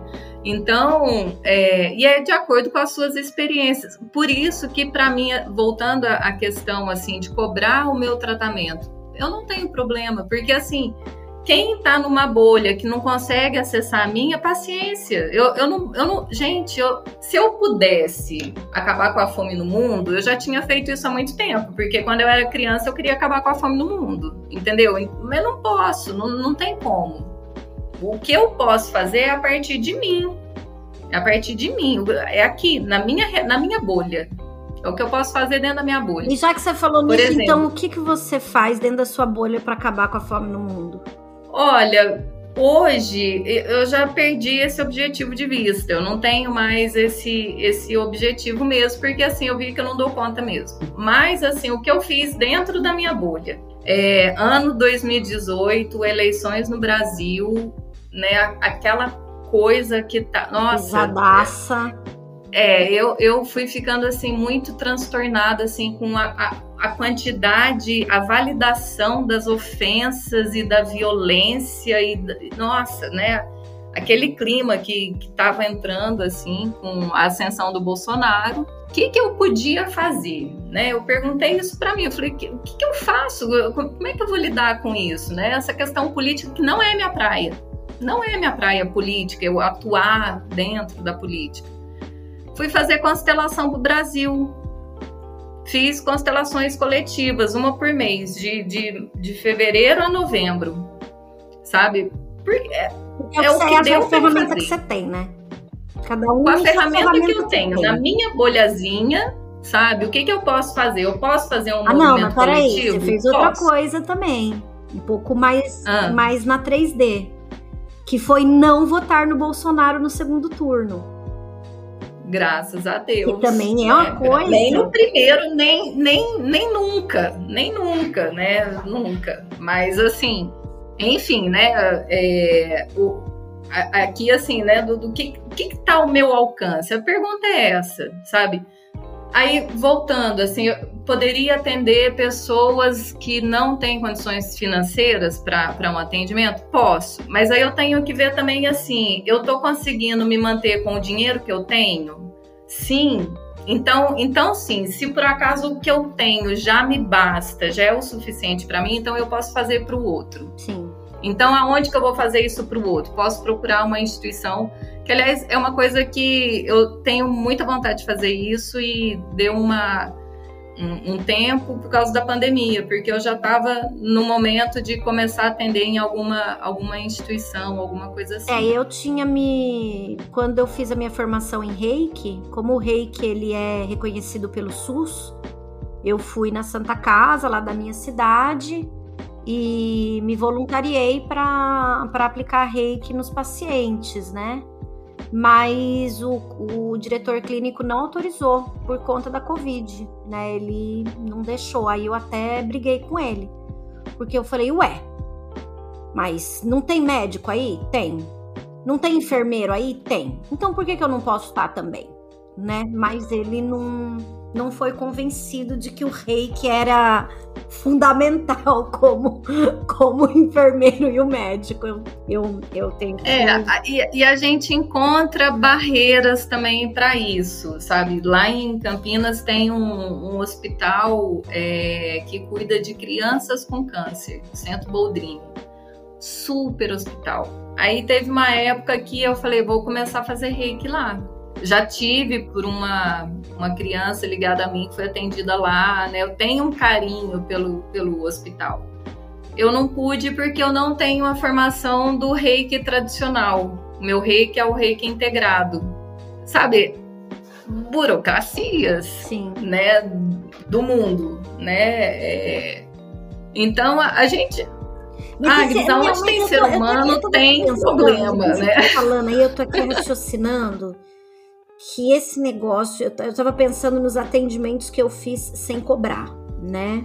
Porque ou a pessoa estava desempregada, ou a pessoa estava doente, não podia pagar, etc, etc. Eu tinha até dezembro, eu tinha um, eu era assalariada, CLT, então independentemente dos meus atendimentos como terapeuta, eu tinha um salário fixo, né? Que é o que você falou. Então eu, eu me sentia assim na obrigação de uma parte dos meus atendimentos fazer pro bono. O que, que aconteceu? Eu tive algumas decepções muito grandes no seguinte sentido. Primeiro, eu fiz um atendimento com uma pessoa, ela estava sem trabalho, eu fiz uma mesa arcturiana para ela, fiz a mesa e tinha certeza que ela ia estar tá trabalhando em, sei lá, antes de eu abrir a segunda mesa para ela, que normalmente eu faço em menos de um mês. Passou uma semana e meia, uma pessoa me telefonou pedindo para indicar alguém para coordenar a comunicação. Salário bom pra caramba, cara. Liguei para ela. Oi, fulana, tudo bem? Ó, tenho aqui um trampo para. Mentira, mandei WhatsApp. Demorou dois dias pra pessoa me responder. Aí liguei. Falei, amiga, desculpa, é que eu arrumei trabalho novo e tal. Cara, nem para me contar que, olha, foi legal, ajudou, colocou as coisas para se movimentar e tal. E também nunca marcou uma consulta depois para uma pessoa que eu gosto muito, mas assim, nunca voltou, entendeu? Quando a coisa assim. estabilizou, nunca voltou. Ou uma outra que também fez um atendimento longo pra caramba, difícil, um atendimento super difícil para ela para resolver uma situação. Depois eu fiquei sabendo que ela tava. Passou bastante tempo do tratamento que eu fiz com ela. Depois fiquei sabendo que ela tava é, lendo tarô com uma outra pessoa e pagando caríssimo, o dobro do que eu cobrava na época para para jogar o tarô com essa pessoa. Eu tenho uma então, única, essa... eu consigo lembrar, eu tenho uma única cliente, uma única que o primeiro atendimento que eu fiz com ela, eu não cobrei. E aí ela voltou para fazer mesa arcturiana, ela voltou para fazer tarô, ela tá fazendo terapia com psicólogo, tá no tratamento dela lá, super legal, as coisas super andando, super bacana para ela, mas você vê de um monte de gente que eu fiz, né, e que muitas, é, acho que, enfim, ajudou, é, não, não não tem. Por isso que eu acho que também é, na hora de fazer a gente não pode esperar mesmo nada em troca, não, porque não vem, viu? Não vem. Ah, sem dúvida. E, e eu também eu entendo o seguinte, que assim, muitas vezes, eu diria a maioria, é, das do que a pessoa assim recebe de graça, ela não consegue dar o valor eu concordo com você. Mesmo que o de então, graça então, assim, não seja dinheiro tá? Mesmo que, que, que eu também tentei fazer isso. Sim. Ó então sim. tá você não tem dinheiro? Beleza. O que você tem para me oferecer? Então por exemplo teve uma que era, ela era manicure. Ela falou eu posso fazer sua unha. Ótimo. Maravilha. Ela fez minha unha e eu atendi ela o valor da hora dela é bem menor do que o valor da minha hora. Mas para mim isso não era um problema, entende? Porque aí também vem as coisas que eu acredito, né? Você me conhece, eu enfim, eu acho que a minha hora ela não é tão mais cara do que a hora de ser humano nenhum, até por uma questão de oportunidade. Ela é manicure porque ela não teve oportunidade de ter a formação que eu tive e eu tive oportunidade que ela não teve, tudo certo também. É, mas acho que. Mas valeu, entendeu? Esse caso super valeu. Porque teve uma troca legal. Agora também só dá, não rola. Eu tenho uma outra amiga também que foi minha primeira cliente que a gente super sempre trocou serviço. Sempre trocou. Isso foi sempre super legal, porque ela se interessava no meu serviço, eu me interessava no serviço dela. Ela é esteticista e super fluiu legal. Eu e você mesmo, a gente já algumas vezes também fez essa esse escambo. Aliás, eu adoro escambo, gente. Eu queria um mundo que fosse essa coisa do escambo. Então eu faço uma torta para você e você faz um show para mim, sabe assim, essa coisa. Eu, eu gosto. Eu, eu, eu queria. É, eu gosto também. Eu eu, eu faço troca, guia, porque assim, para mim, pagamento é troca também, Sim. entendeu? É a mesma troca, Sim. né? É aquela, eu, eu, faço troca que me satisfaz, entende? Então, o valor da minha hora é um, é um valor, assim, que na hora que eu recebo, eu recebo tão feliz, sabe? Porque, assim, eu entreguei tudo do melhor que eu tenho, e a pessoa me entregou dinheiro. Que delícia. Agora com esse dinheiro, gente, eu vou fazer um monte de coisa legal. Sim. Entende? Agora então, deixa eu assim, mudar, é uma, é mudar um pouco de assunto aqui, porque nós conversamos ano passado sobre esse trânsito que a gente está passando, que vem de alguns anos. Você comentou comigo que a gente estava num trânsito super complicado que as coisas tenderiam a começar a melhorar, não só para o Brasil, mas mundão mesmo, a 22 já ficava um pouquinho melhor, mas melhorar mesmo a partir de 23. Você pode falar de um 24. pouco? 24. Você pode falar um pouco 24. sobre isso? Então, isso foi uma, um artigo que eu li de um astrólogo, ele é, ele é geoastrólogo, e eu não me lembro o nome dele, porque faz, já faz um tempo que eu li esse, esse artigo.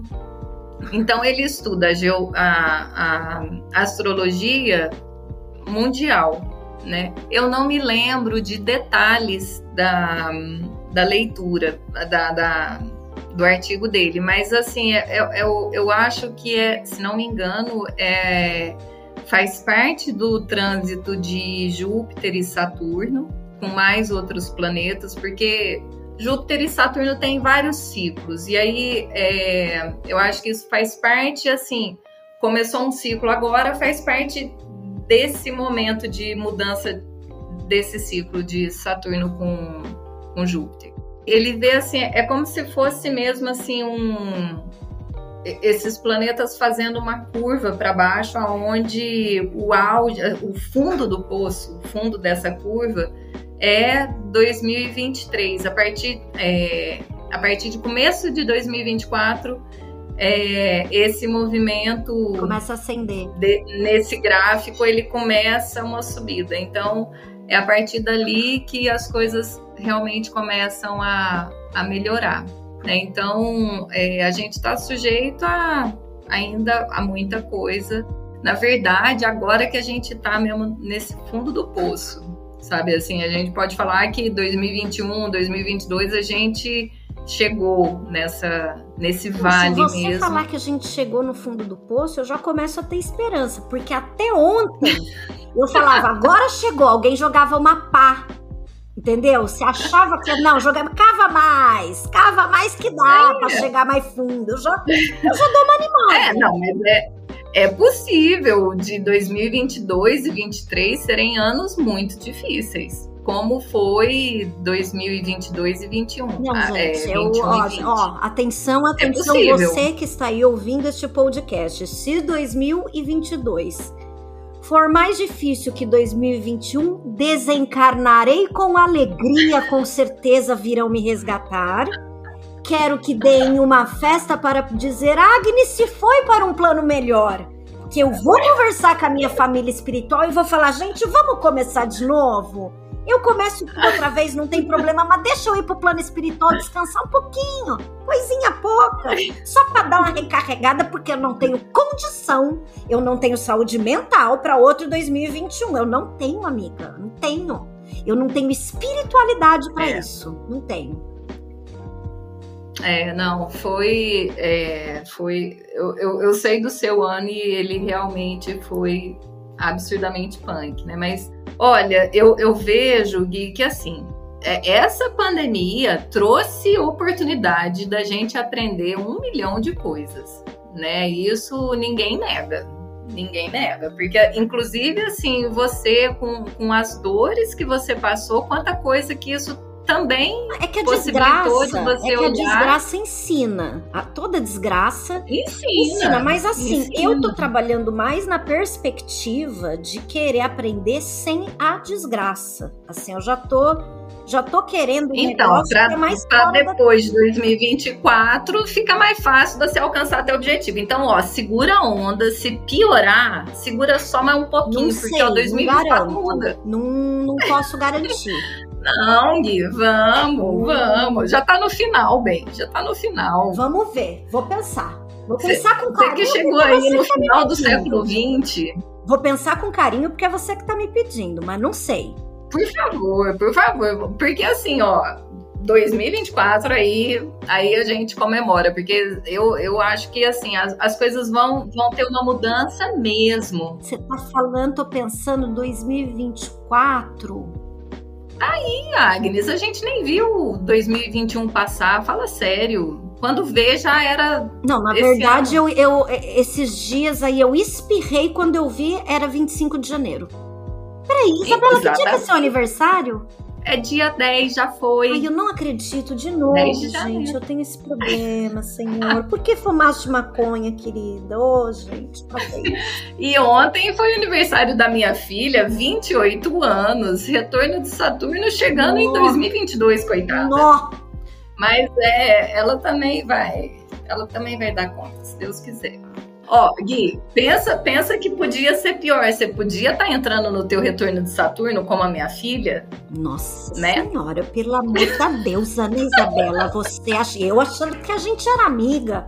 E você falando numa possibilidade que só de eu pensar. Mas vamos explicar para quem tá ouvindo a gente que não tem ideia da loucura que seja um trânsito de Saturno e quando ele acontece, que é meio que na mesma idade para todo mundo. Conta, conta aí pra, pra, pra galera, Isa. Retorno de Saturno é o seguinte: é, é quando Saturno dá a volta no seu mapa e chega exatamente onde ele estava quando você nasceu. Igual o Sol. O Sol ele leva um ano. Então, todo dia 10 de janeiro, ele está no mesmo, no mesmo lugar no meu mapa astral, né? Essa é a volta do Sol. A volta de Saturno leva em torno de 28 anos. Como ele tem um, um movimento que aparenta que ele está andando para trás. Então, não é assim direitinho o mesmo número de dias que ele, né, é, que vai bater ali na, no, no, dia do retorno de Saturno. Então, varia entre 27 e 29 anos, né? E quando Saturno chega no lugar que ele estava quando você nasceu, ele vem te colocar em prova, porque na verdade Saturno, ele é o senhor do tempo.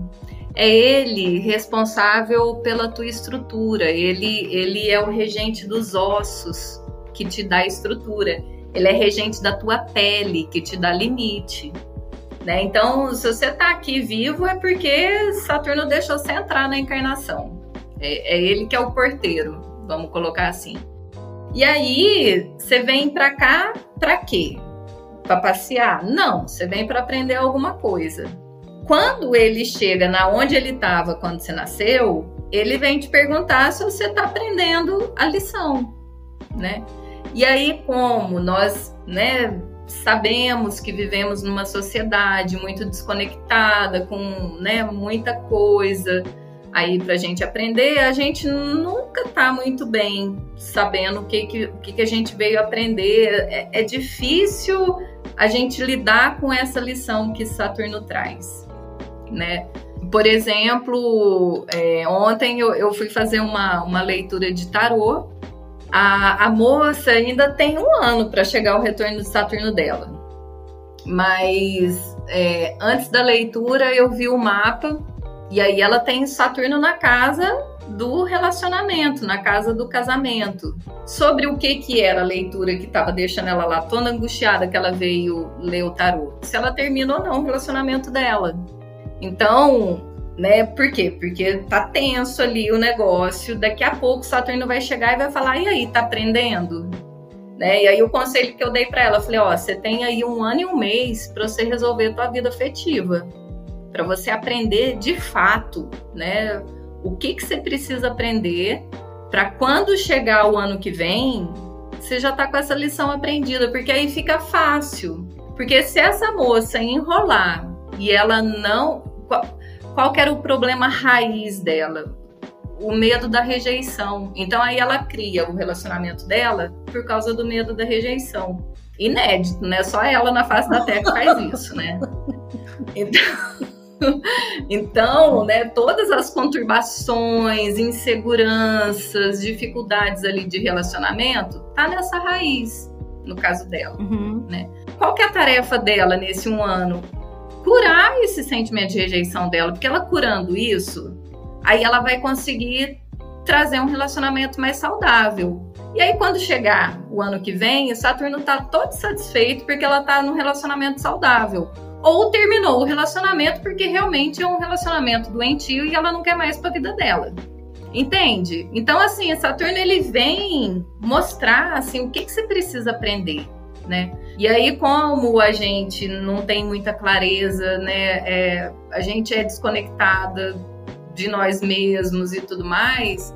Quando chega o retorno de Saturno, geralmente, assim, a gente não sabe direito ainda o que, que tem que aprender, não entendeu o que, que ele está chamando a nossa atenção. Porque também a gente é muito é maturo e, em geral, com 28 anos, a gente é muito ainda sem noção, né? Muito sem noção, muito sem noção. É, é, é depois disso que eu acho.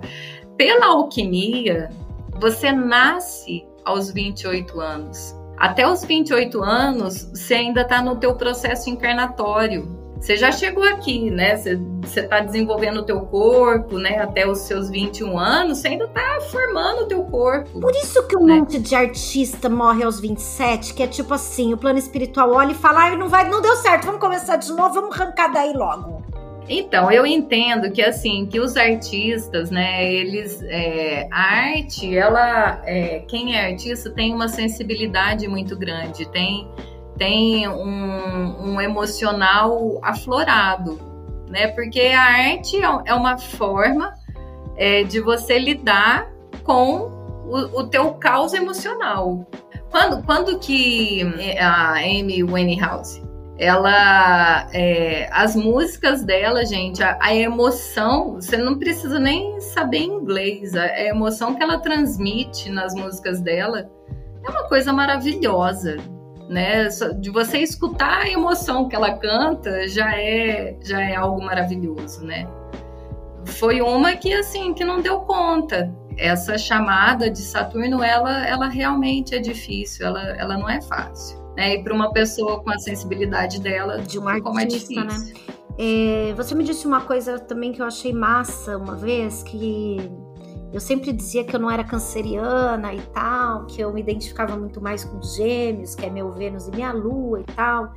E aí você me falou uma coisa muito bonita, que foi assim, que na verdade a gente aprende a ser daquele signo, Sim. né? Você pode falar um pouco sobre isso? É, isso é, é uma das coisas lindas da astrologia, né? Que eu, eu falo que a gente fala errado, né? A gente não pode falar eu sou Capricórnio, você é Câncer. Não, a gente veio aprender. Porque e por que, que é tão forte? Por que que por que, que a gente leva esse nome, né? Ah, eu sou Capricórnio. Porque é o Sol que está lá no signo de Capricórnio. A gente tem todos os planetas, tem todos os signos no mapa. Mas aonde o sol tá, ele ilumina igual ilumina o nosso dia, né? Todo dia, na hora que o sol levanta da linha do horizonte, aquele signo reverbera na gente com um impacto muito grande, né? Por isso que assim é muito incidente a energia do signo aonde o sol tá. Nossa, né? desculpa, mas eu pensei numa piadinha tão, tão idiota. Nossa, cara. Não sei se eu tenho coragem de falar isso em público, mas, mas eu vou falar. Ah! Então é por isso que de dia eu sou amorosa, eu sou fofa, eu também sou um pouco chata. E à noite é a hora que eu caio no rock, porque daí é a lua, já é uma coisa mais geminiana, que ela vai pra País Borne, é uma coisa, isso? Será? Nossa, Agnes, e, e, quem tá falando isso é a canceriana regida pela lua, Não, né? Inclusive. Mas, mas enfim, é essa força do sol. E aí, para que que o sol vai ficar incidindo assim em cima de você? Pra você aprender, né, com ele. Então a gente escolhe um signo que a gente não sabe. Né? Então, eu, eu acho que assim, que só tá liberado de falar assim, não, eu sou capricorniano no meu leito de morte, depois de uma vida Sendo que eu realmente aproveitei a encarnação, porque o que tem gente que não aproveita a encarnação também, ah, pelo amor de Deus, né? Ah, Vamos combinar.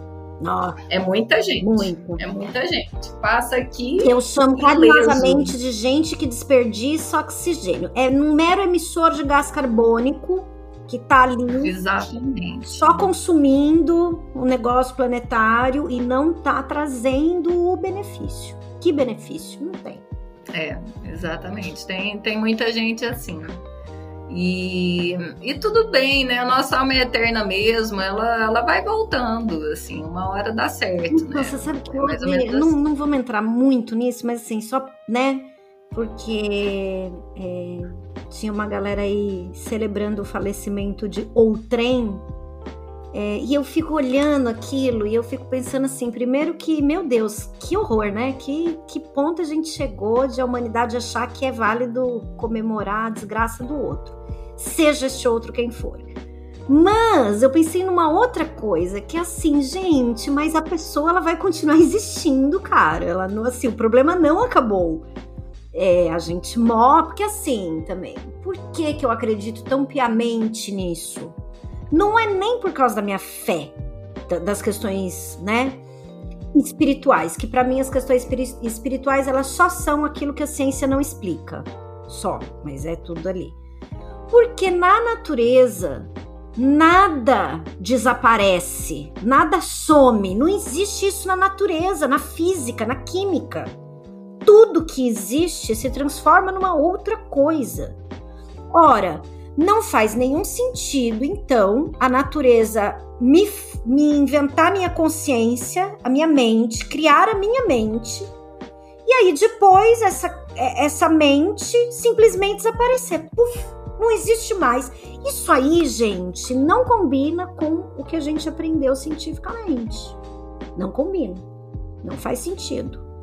Então tem isso também, entendeu? Então a gente vai morrer e a gente vai continuar existindo, a gente vai continuar na roda da samsara, a gente vai, vai ter uma outra experiência, num outro nível dimensional. Meu sonho era que a teoria das cordas fosse comprovada, que é a teoria da física que é, apresenta a hipótese de existirem vários mundos, é, realidades, multiversos, né? Vários universos simultaneamente, ao mesmo tempo, no mesmo lugar, só que em realidades paralelas.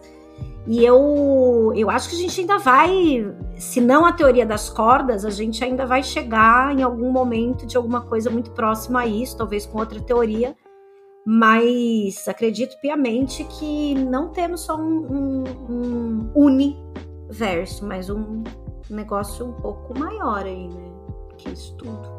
É, eu, eu entendo que, que é isso mesmo, assim, porque eu, eu fiz curso de fotografia. E aí, primeiro dia de aula do curso, eu fiquei sabendo de um negócio que mudou minha vida, porque assim, é, o professor ele explicou que assim, o nosso olho ele consegue enxergar o, o que que vira a imagem para o olho são as frequências de 400 a 700 blaus, não sei, não lembro o nome da, da frequência lá. Mas são essas frequências que são visíveis. Então, tudo que é abaixo disso é infravermelho, você não enxerga, tudo que é para cima disso é ultravioleta. Né? Então, você não consegue enxergar uma frequência de rádio, porque ela tá lá 2000 e não sei quanto, entendeu? Então, como assim, sabe? A gente molda a realidade nesse corpo fantástico que a gente tem. A realidade que a gente tem é a que a gente consegue acessar, mas existe muito mais. Exatamente. Aliás, você falou um negócio de enxergar. É muito louco você parar para pensar que, na verdade, o que a gente vê é exatamente o que não é. Por quê? Porque se eu estou olhando para esta caneta e estou vendo a cor amarela, significa que o amarelo bateu na caneta e voltou. Esse objeto absorveu todas as outras cores, menos o amarelo. Então o amarelo bate e volta. E é por isso que eu olho para ela e vejo a caneta amarela. Portanto, esta caneta amarela é tudo menos amarelo. Não é? É muito interessante, realmente. Na verdade, é. a, nossa, a nossa percepção do mundo ela é absolutamente equivocada, principalmente para quem enxerga, né? Para quem ouve já é uma outra coisa, porque o processo auditivo ele é diferente do processo visual. Mas o código visual ele é construído em cima de uma grande mentira. Para mim fica assim muito fácil entender que assim, que tudo que a gente entende sobre realidade e que é muita coisa para nossa experiência aqui humana. Se a gente for pensar que tamanho que é o ser humano que está pisando aqui na Terra, que é um planetinha do sistema solar, que é, sabe? Enfim, a gente é pequeno demais da conta. E aí, nessa coisa minúscula, né? Aquilo que a gente vê é a nossa realidadezinha, Sim. né? É. é. a nossa bolinha é a terráquea. Nossa bolha galáctica.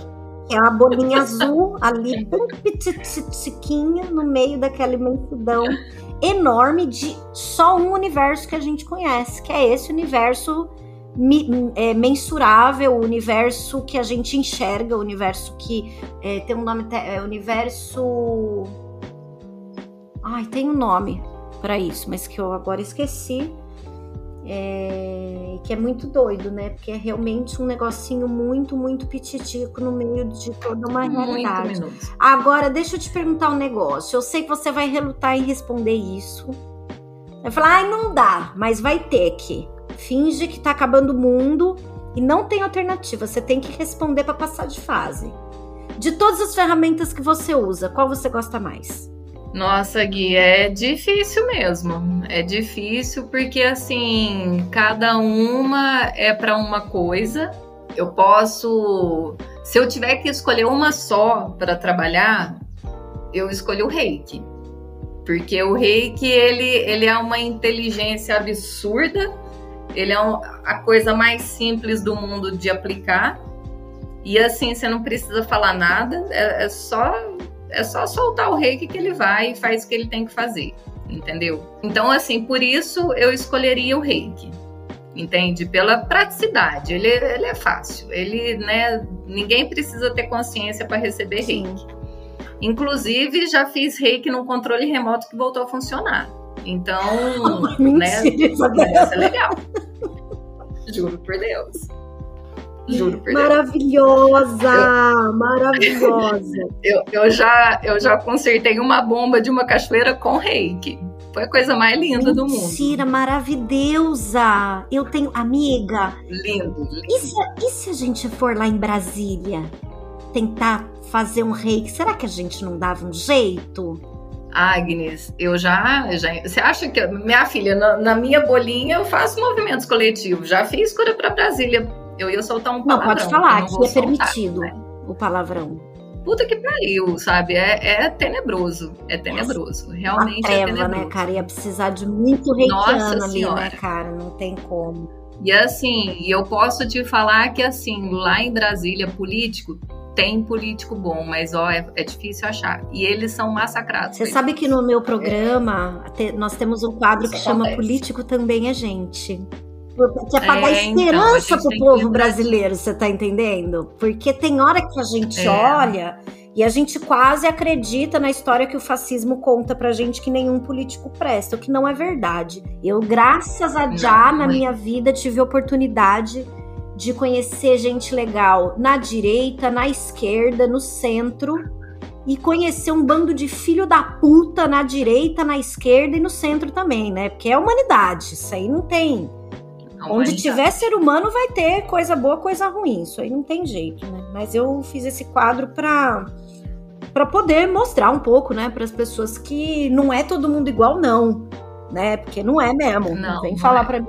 É. E aqui, assim, eu, eu tô falando de movimento de energia, sabe? Assim, realmente, nem, eu, nem eu, eu sei que, assim, uma vez eu fui aplicar, tinham duas pessoas.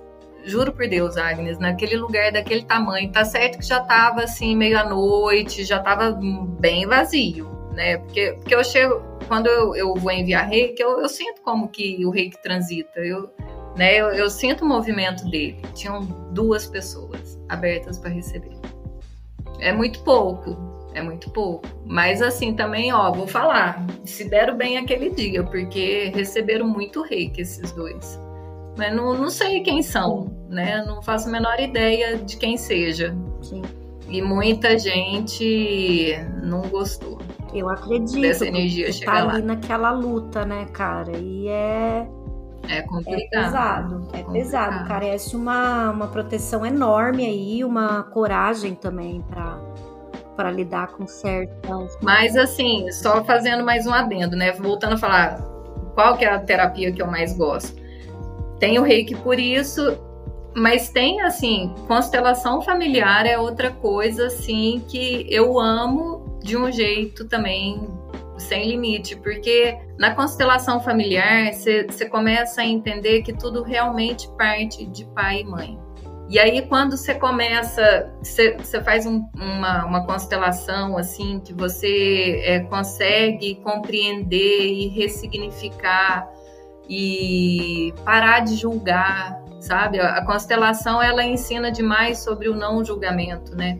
Às vezes a, a pessoa tem ali uma mágoa da mãe ou do pai super grande, porque realmente a experiência foi péssima. Não, eu não estou aqui diminuindo a, a dificuldade da experiência. Mas na hora que essa pessoa está ali fazendo a constelação e ela entende que a mãe foi ruim daquele jeito com ela, porque ali era o, era o máximo de recurso que ela tinha, era aquilo, e que antes disso tudo acontecer, ela também teve as experiências dela que, que formaram o que ela se tornou. Cara, talvez seja, isso talvez é a constelação seja um grande é exercício é de empatia, né, Isa? Um grande exercício total, de se colocar no lugar do outro e a partir disso ressignificar as suas próprias experiências, né? Não, é, mas assim, não é exatamente se colocar no lugar do outro, mas é entender melhor o outro. Eu acho que, que é mais desse entendimento, porque às vezes você não se coloca, mas você entende que, sabe, que coisas ruins também acontecem. E se fosse possível de acontecer melhor que isso, teria acontecido melhor que isso, uhum. sabe? E aí essas coisas assim, além da compreensão né, é, você também é, fica mais apto para amar mais. E é, é tudo que a gente precisa, sabe, Agnes? É tudo que a gente a gente vê aí essas mazelas do, do mundo na hora que, sabe? O que, que é isso? É falta de amor. É falta de amor próprio, é falta de amor pelo outro. Eu acho, é... e quando a gente é muito louco, como a gente, quando fala do amor, é tido como piegas, né? Exato. Tipo assim, tá fora de moda falar de amor. Você não pode falar de amor. Você não pode defender a paz. Você não pode. Não pode. Está proibido de fazer isso. Se você fizer isso, você vira um bosta imediatamente deter, né, em determinados círculos, em determinados espaços aí, que é bem complicado. Isa, você tem alguma história né? Porque aí nesses, nessas décadas de, de vivências, você tem alguma história, tipo assim, muito doida, mas tipo doida? Que você tem história doida e eu já sei. Mas eu estou te dando a oportunidade de você escolher uma delas para compartilhar com quem está nos acompanhando aqui no podcast. Então, Magnes, eu vou contar por que eu descobri que a primeira vez que eu vi árvore foi aqui na Terra. Maravilhosa! Amo! Vai, conta! Eu, eu, com 27 anos, eu entrei num grupo espiritualista, realmente, assim, é, de muito acesso a, ao mundo sutil, né? E aí, nessas experiências, a gente começou a resgatar muito assim, né, a memória de quem você é, o que, que você veio fazer aqui, né? E muito intenso, muito é um, é um caminho assim realmente espetacular, assim que tem doideira assim, ó, milhares delas para contar. Que, mas que não dá para contar porque são tão doidas que pode ser confundida com uma viagem na maionese, igual essa, mas essa, essa eu vou contar da, da Aí o que, que aconteceu? A gente lá, né, né nesse resgate, né, de é, o que, que a gente veio fazer aqui, para que, que a gente está aqui. Aí teve uma, é, uma, uma fase assim que a gente estava resgatando o, o treinamento que nossas almas recebeu antes de encarnar.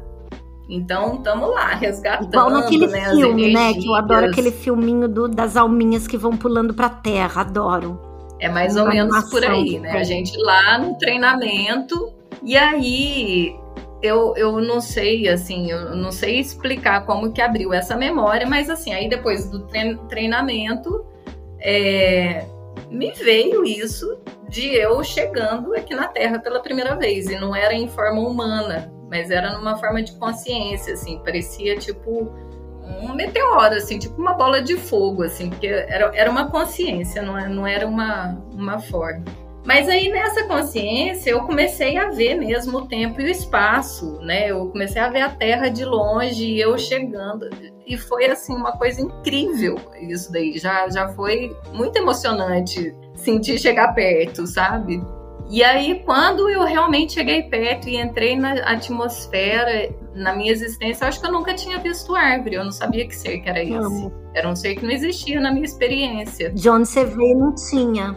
Da onde eu vim, não tinha. Não tinha, não existia árvore, não. E aí, assim, aí eu comecei a ver de longe, né, a, a massa, porque é uma massa, assim, é uma, uma imagem de uma massa verde, né, uma coisa assim. E aí, à medida que foi chegando perto, chegando perto, chegando perto, chegando...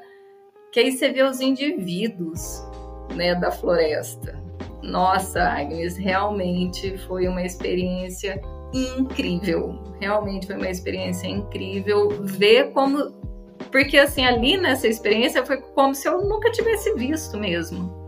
Né? E, Você sentia a emoção de alguém que tá vendo uma árvore pela primeira vez, que tá vendo uma pessoa pela primeira vez, tipo isso? Exato, né? Algo que assim, é algo que não existia assim na em referência, né? É mais ou menos assim, por exemplo, a gente não tinha uma referência do que era passar por uma pandemia. Sim. Né? Então, né, aquele primeiro momento assustador e, e aquela emoção, só que, só que foi uma emoção de apreensão quando a pandemia chegou, né?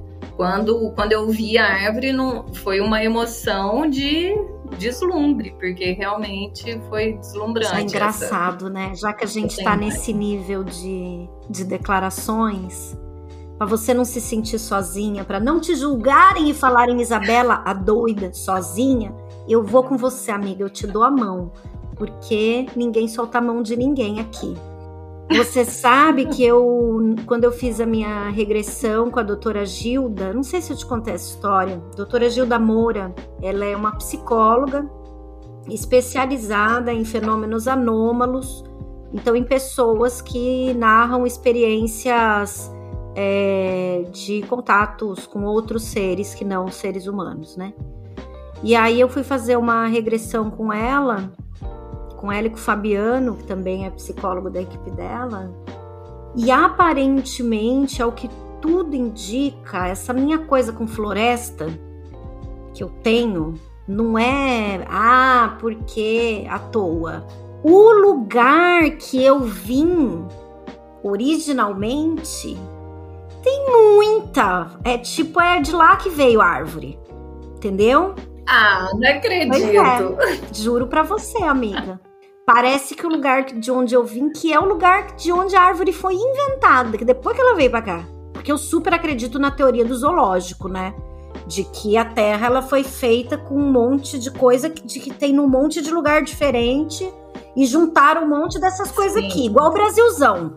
O Brasilzão é a terra do da Terra, porque o Brasil ele junta de um tudo do mundo inteiro, inclusive essa noção da diversidade do Brasil, a gente, eu achava que eu tinha essa noção, mas não tinha. Agora que eu tô morando fora do Brasil, é que de fato eu tô começando a ter noção de como a gente é rico, cara. Puta que pariu. Que país rico do cacete que a gente é em termos de sabe? De elemento, de coisa, de conhecimento, de, de maravilha, de povo, de. Ai, gente, tem muita coisa boa nesse, nesse país nosso. Então, se 2022 ficar com graça, não vem não, que eu vou pras árvores, hein? Que eu vou pras árvores. Eu... Ó, oh, então, Gui, isso eu, eu, eu pensei, mas eu pedi o, o time de te falar, mas eu vou falar. Ano passado foi difícil pra caramba pra você, eu sei disso. Mas te levou pra Alemanha, bem. É verdade. Trouxe sim. Né? Tô aqui alemanizando. Te levou pra Alemanha. É verdade. Então, sabe, se a gente assim conseguir, sabe, é, e além da dor que toda essa pandemia Morei trouxe, com meu filho ano passado, só eu e ele, cara. Que lesão. Primeira vez na vida que eu consegui morar só eu e meu filho, velho. Também. Então. É tudo uma questão de perspectiva. É... Pronto, lá vem a Isabela. Exatamente. Viu, gente? Terapeuta é assim. Terapeuta, ele te obriga a fazer uns movimentos internos aí, entendeu? É verdade. Foi o pior ano da minha vida, de longe, com certeza mas também trouxe coisas muito boas e que eu sempre sonhei em fazer, como um mestrado na Alemanha e morar só eu e meu filho e mais ninguém. No caso, tinha a minha Halloween e mais 977 gatos e os meus peixes. Mas é, o mais importante era meu filho. Né? Mas de seres humanos só tinham dois. Humano, assim, vivo só tinha dois. Vivo, encarnadão. Ali era só dois mesmo. Mas tinha uma turma ali, né? Que a gente sabe que mora uma turma sempre, assim. Então, por isso, por isso que eu acho, a pandemia, ela realmente ela veio, veio com muito para ensinar, sabe? E se a gente olhar por um por um lado dela, assim, é, é muita chance de aprender, é muita, é muita cura. Ela, ela trouxe muita cura, apesar de ter trazido também muita dor. Muita, muita dor, muita miséria, muita desgraça, muito. Ai, cara, pesadaço. Ó, vou fazer um momento Marília Gabriela aqui. Falo, você responde, tá? Jogo rápido. Tá. Que chique. O que eu não sou é o que eu não sou, não faço ideia. Rapidinho. É porque o que eu não sou, eu não sei o que eu não sou. Eu sei um pouquinho do que eu sou, mas assim, o que eu não sou é o que eu realmente eu não sei. O que me irrita? O que me irrita. Ai, o Bolsonaro me irrita muito mesmo, de verdade. Tamo junto. O pior lado da fé é a cegueira. Deus para mim é? É tudo, é inclusive assim as dores é, é tudo, é, é, a unidade da luz e da sombra, do bom e do mal, é de toda essa dualidade que a gente vive aqui. Ele é, Se eu não fosse é terapeuta, eu seria? Eu já pensei em ser advogada, mas eu achei que eu ia ser morta em algum momento e aí eu mudei de carreira, assim, tirei da, da reta. Um lugar? Ah, Iatins, nos lençóis maranhenses. Ser mulher é? Maravilhoso apesar de desafiador demais, assim, ainda mais nessa nossa época aqui, que a gente está realmente virando uma chave. É muito desafiador, mas é maravilhoso. Uma coisa que eu nunca vou fazer é. Ah, eu acho que escalar o Everest. Ai, queria tanto, mas agora não vai dar nessa encarnação, na próxima talvez. Ah, eu nem quero Ai. mais passar aquele frio daquele não, jeito. Não, mas, mas não. Bobeira. É. é. uma coisa que, que eu nunca entendi como que o Bolsonaro foi eleito. O que eu desejo para mim é é ficar cada vez melhor, cada vez mais confortável dentro do meu corpo, na minha experiência aqui. Cada vez mais gostando disso. Que ótimo, amiga. Você quer falar alguma coisa pro povo que tá aí ouvindo? Olha, Quero falar que eu gostei demais dessa, desse nosso encontro hoje aqui. É, para mim é, é, muito especial. A, gente sabe, né, Gui, que não é, não é de agora hum, que a gente. Gente, você tem noção, é monte de vida. Se soubesse tanto de cagada que a gente fez junto, eu não vou falar que vai me queimar. Eu não tô aqui para me queimar. Eu... melhor não, melhor não. Mas é, o que eu quero falar é assim, sabe? Arrisquem para fazer o que, o que o coração pede. E às vezes, assim, o coração pede uns negócios que a gente se estrepa. Mas tudo bem também, sabe? Alguma coisa a gente aprende com isso. E às vezes o coração também leva a gente assim, ó, quase que flutuando para o paraíso e vale muito a pena. Então, em qualquer, de qualquer maneira, vale a pena seguir o coração. Ai, que ótimo. Isa, amiga, obrigada. Vocês podem olhar o contato da Isa aí no, no corpo do, do programa, na descrição. Vocês vão ver o contato dela. Só segui-la no Instagram. Lembrando, minha gente brasileira, que eu ainda não cheguei no momento de viver de luz, não sou a flor, não sou a Gesmurri ainda não atingi este nível de iluminação, ainda preciso pagar contas e sobreviver. Ainda preciso pagar muitas delas. Então vocês podem entrar aí no Apoia-se. Se acham que este programa valeu alguma coisa, vai lá, doa dois reais por mês, três reais por mês, um cafezinho, uma cerveja, um vinho, um negocinho ali para manter o programa, porque senão, minha gente, ainda não conseguimos fazer o milagre da multiplicação tá bom? Então entra lá no Apoia-se, ajuda a manter o programa. E é isso, a gente fica aqui por hoje e a semana que vem tem mais. Beijo! Beijo, muito obrigada.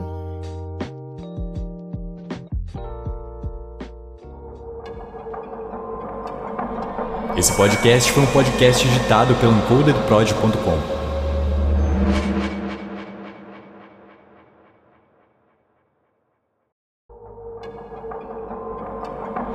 Esse podcast foi um podcast editado pelo encodedprod.com.